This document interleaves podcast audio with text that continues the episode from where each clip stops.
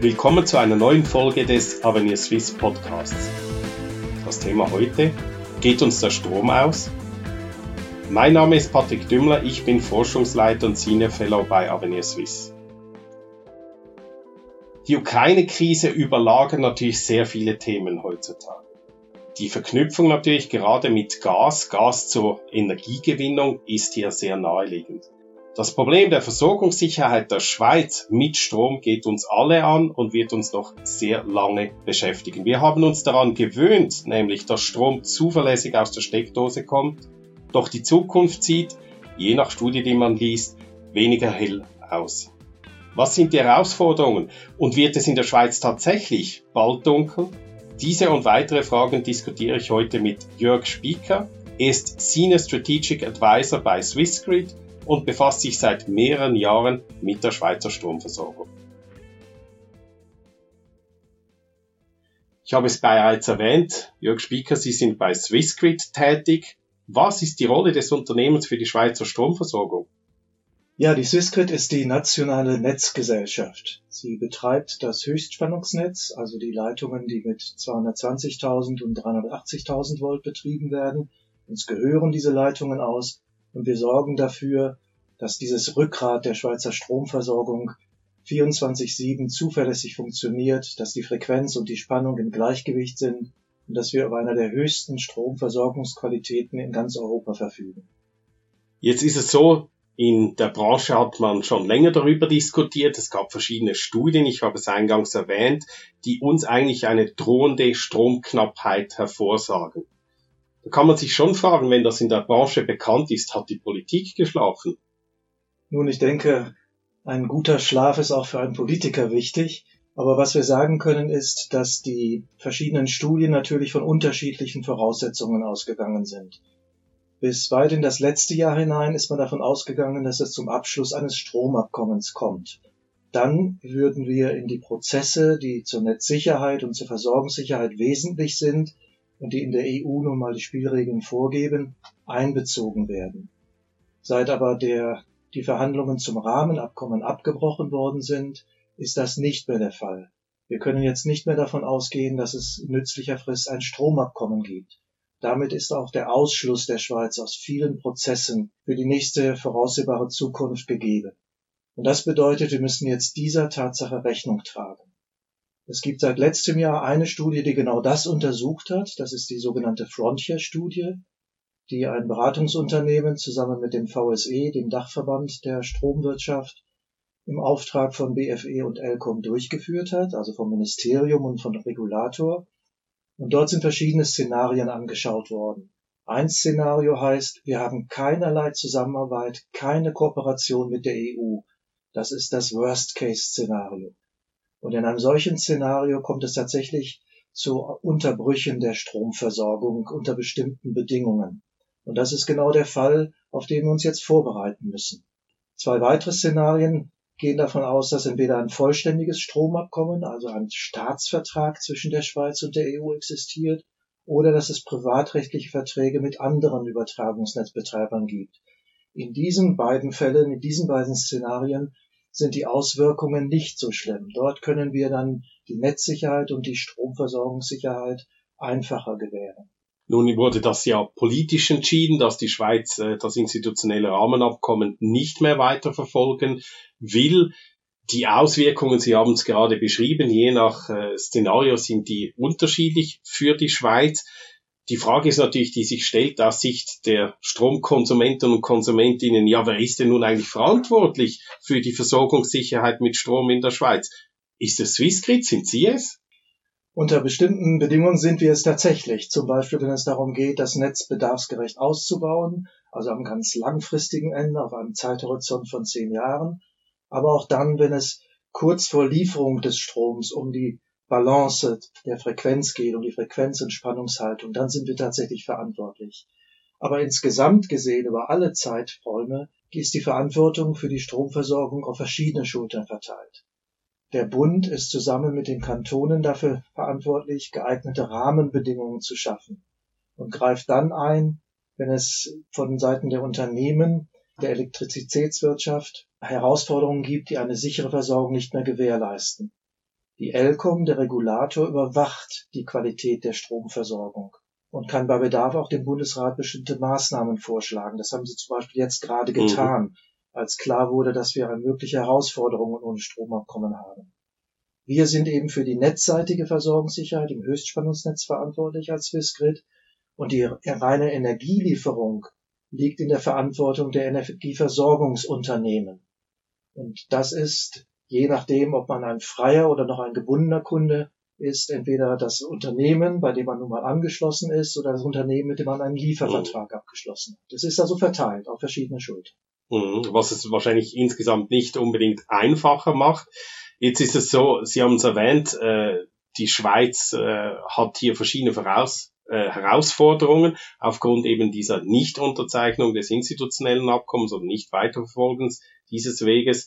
Äh, jetzt wird immer wieder aber auch argumentiert, ja, das sei ja eigentlich gar nicht so schlimm, dass wir dieses Stromabkommen nicht haben, weil schließlich Europa ist auch auf die Schweiz angewiesen. Wir haben über 40 Grenzkoppelstellen. Wir sind wahrscheinlich physisch das am besten vernetzte Land bezüglich Strom in ganz Europa. Äh, Italien hängt an uns, sagt man auch immer wieder. Äh, wie sehen Sie das? Wie sind hier die Abhängigkeiten voneinander?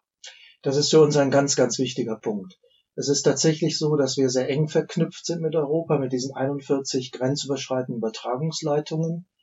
Wir haben zudem ein innerhalb der Schweiz sehr eng vermaschtes Netz, so dass dann auch natürlich für den Stromfluss, der sich ja nicht an Grenzen hält, auch sehr viel Möglichkeiten besteht, durch die Schweiz zu fließen. Und elektrisch ist diese Verbindung so eng, dass tatsächlich wir sie auch nicht von heute auf morgen einfach aufheben können. Wir können nicht die Leitungen kappen. Das funktioniert nicht.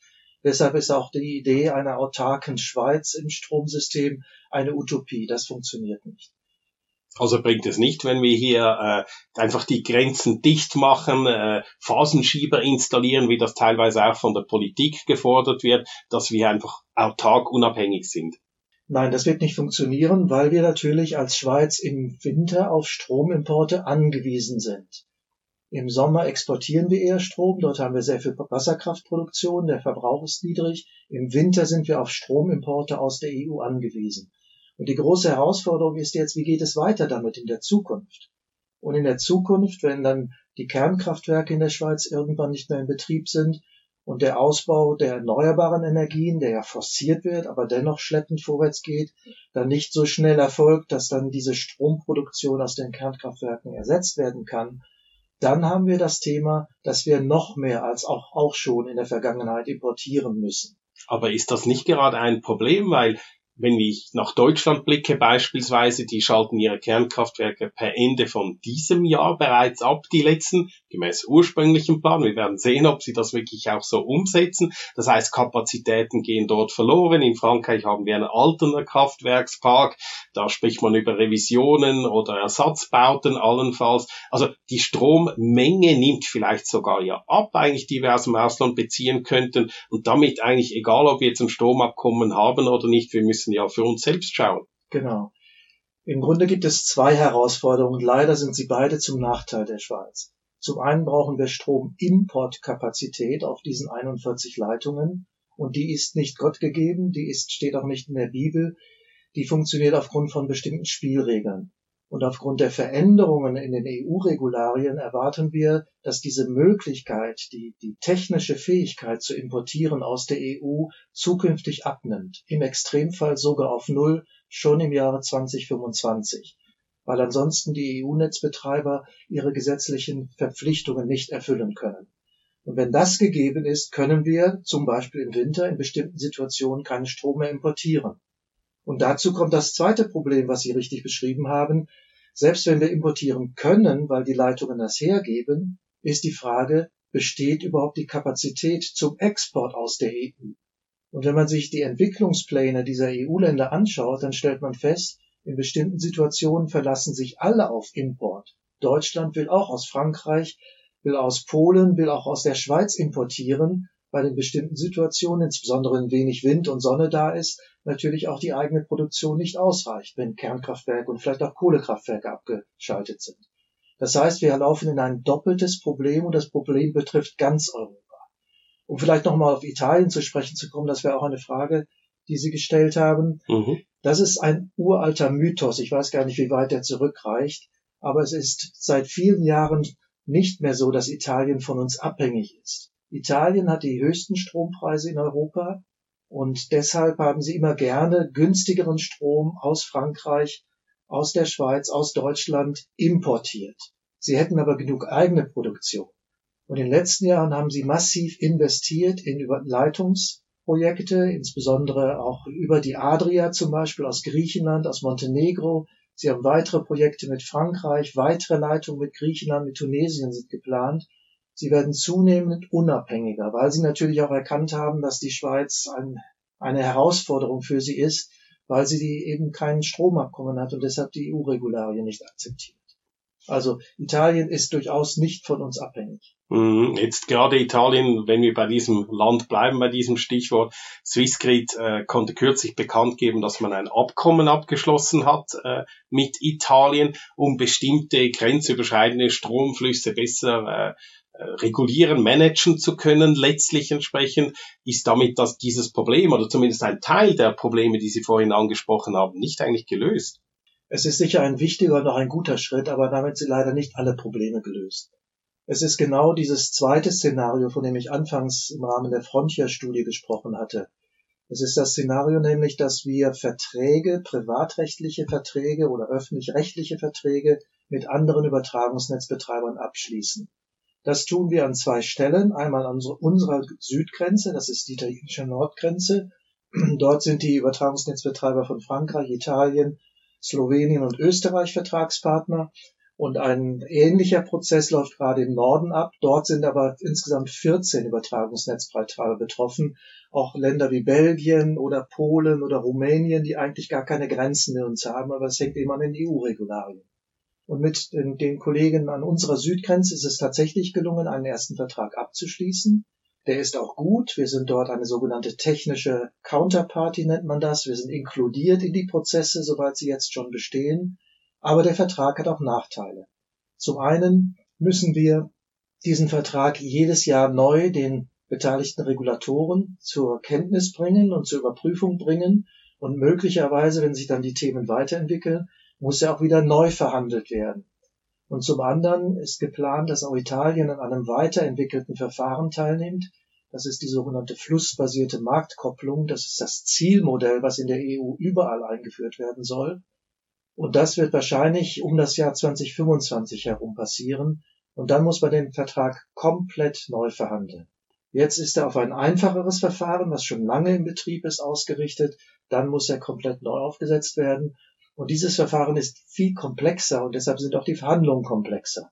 Solche Verhandlungen führen wir jetzt bei unserer Nordgrenze mit diesen 14 anderen Netzbetreibern und die sind extrem schwierig.